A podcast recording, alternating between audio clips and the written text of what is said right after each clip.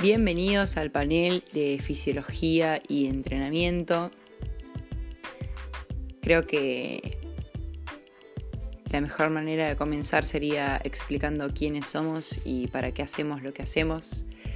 Claramente no somos periodistas ni expertos en podcast, pero bueno, vamos a tratar de explotar esta herramienta tan, tan copada que encontramos eh, y que creo que nos va a ayudar a alcanzar nuestros objetivos y el de toda esta propuesta intelectualoide destinada a profes de educación física, a profesionales de las ramas de medicina, a estudiantes de carreras afines o bueno, a cualquier persona que, le divierta la idea de, expandir sus conocimientos eh, referidos a estas ciencias que tanto nos apasionan.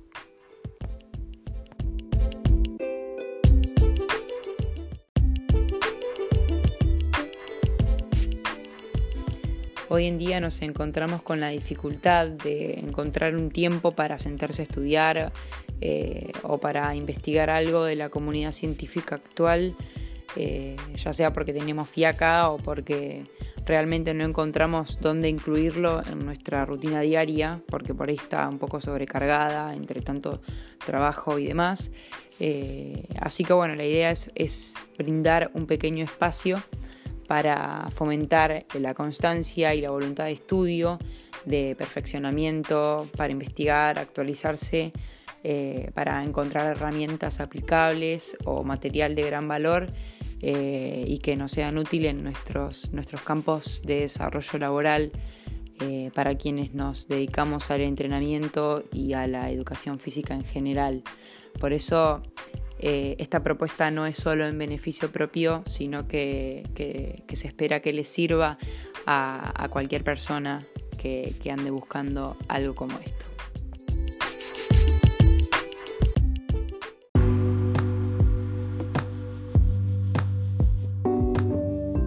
Bueno, vamos a dar el primer pasito hacia el increíble mundo de la fisiología con la estructura y función del músculo esquelético. La etimología de la palabra músculo viene del latín y significa pequeño ratón. Se ve que esta gente comparaba el músculo con un ratón que va y viene por debajo de la piel. Se ve que en esa época había mucha imaginación. Eso está bueno igual.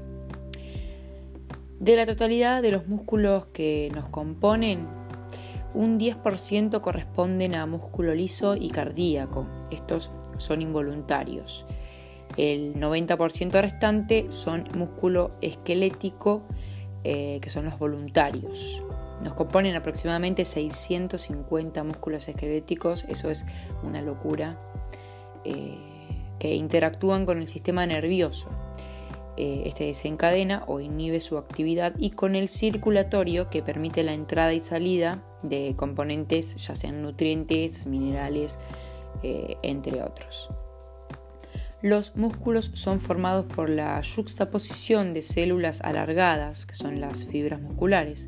Están estriadas transversalmente y son sometidas a voluntad, de ahí sus, nombres eh, estriados, eh, voluntarios, etc.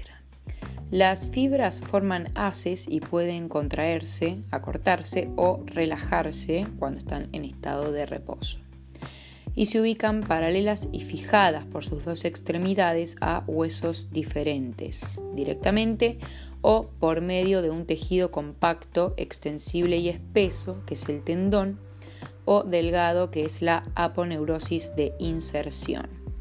Sin embargo, hay que aclarar que algunos músculos, como los orbiculares de los labios y de los párpados, pueden formar anillos alrededor de orificios o conductos. En ese caso no estarían uniendo dos huesos diferentes. Eh, pero ese es otro, otro asunto. La contracción de las fibras aproxima los dos huesos y su relajamiento permite que se alejen uno del otro. Si nos referimos a la composición química del tejido muscular, eh, podemos expresar eh, un porcentaje del peso del tejido y hablamos de que el músculo está compuesto en un 75% de agua en un 18% proteínas en un 3% lípidos, o sea, grasas, eh, un 1% de carbohidratos, 1% de otras sustancias orgánicas y 1% de otras sustancias inorgánicas. En la disección del músculo esquelético, eh, expresándonos de afuera hacia adentro, lo primero que encontramos es el epimicio, que es el tejido conectivo que recubre al músculo y lo mantiene unido, al perimicio, que es el tejido conectivo que recubre los fascículos. Eh, los fascículos son haces de fibras musculares, hay aproximadamente 150 fibras en cada, en cada fascículo el endimicio, que es eh, tejido conectivo que recubre a cada fibra muscular, eh, que es eh, esta última la unidad estructural del músculo esquelético. Por decir algunas generalidades de las fibras musculares, podemos decir que es cilíndrica, que tiene un sarcolema, que es la membrana plasmática, tiene muchos receptores de GLUT4, que es una proteína transportadora de glucosa el sarcoplasma, que es el citoplasma, eh, es decir, las organelas y el citosol, eh, el retículo sarcoplásmico, que es el retículo endoplasmático liso, se encarga de liberar el calcio, muy importante en la contracción. Las mitocondrias, encargadas de la respiración celular, la oxidación de metabolitos, la formación de ATP, muy, muy importante en la mitocondria. Eh, es una célula multinucleada, la, fibra muscular, eh, y además contiene unas estructuras denominadas eh, miofibrillas, que son los elementos contráctiles, y hay varios centenares de ellas en cada fibra. La sarcómera es la unidad funcional básica de la miofibrilla. Están ubicados en serie eh, tienen una longitud en reposo de 2,3 nanómetros, en contracción de 1,5 nanómetros y en estiramiento de 3,6 nanómetros. Estamos hablando de una cosa eh, diminuta, tremendo.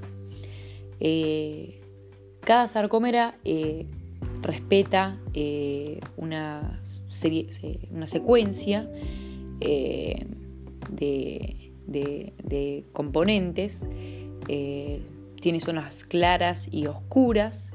Eh, lo podemos encontrar en cualquier libro de fisio eh, o en internet, incluso hoy eh, está la, estructura de una, de una, de una sarcómera y ahí encontramos los, las proteínas responsables de la contracción muscular que son los filamentos de miocina y de actina muy, muy importantes. Son los responsables eh, de la contracción muscular.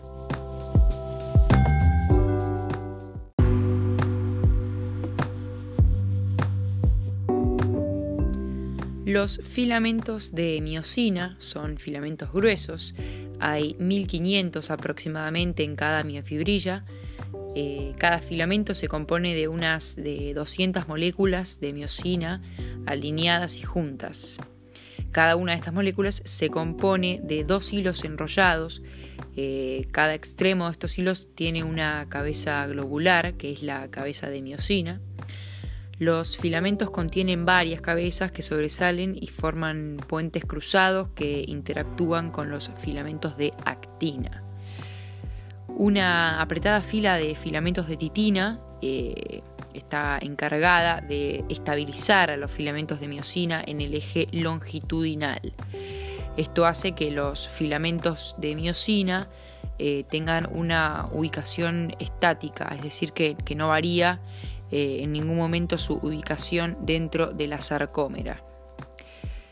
La molécula de miocina está compuesta por dos cadenas peptídicas de meromiocinas pesadas que constituyen la cabeza y la cola del filamento de miocina. Cada una contiene una N terminal en la cabeza, presentando un engrosamiento, y la cola es C terminal y tiene una estructura helicoidal. Estas dos cadenas se unen formando una espiral y obtenemos así una miocina con dos cabezas y cuatro cadenas peptídicas de meromiocina liviana. Son dos por cabeza eh, y ligan ambas cadenas pesadas por el cuello, que es la región eh, entre la cabeza y la cola. Los eh, filamentos de actina son delgados, hay 3.000 aproximadamente en cada miofibrilla, estamos hablando del doble de los de miocina. Eh, uno de los extremos de cada filamento de actina está insertado en la línea Z, es decir, en el extremo de la sarcómera. El otro extremo del filamento de actina se extiende hacia el centro de la sarcómera entre los filamentos de miocina que se encuentran en el medio de la sarcómera. Cada filamento de actina tiene un punto activo al que se adhiere la cabeza de miocina. Se compone de tres tipos de moléculas, eh, actina, que son dos columnas, tropomiosina, que es una proteína en forma tubular que se enrolla alrededor de los hilos de actina, y eh, la troponina, que es una compleja proteína que se encuentra en intervalos regulares y que se une a las otras dos proteínas. La nebulina es el anclaje de proteínas. Esta aporta una trama que estabiliza la eh, posición de la actina. Refiriéndonos eh, a la molécula de actina, eh, más, más específicamente, el filamento fino está compuesto por dos cadenas de actina F y por cada actina F hay aproximadamente 400 actina G.